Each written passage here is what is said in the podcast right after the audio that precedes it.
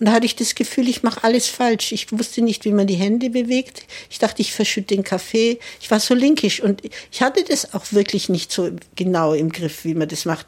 Und dann hatte ich das Gefühl, die guckt mich von oben bis unten an und schaut, wie ich mich benehme.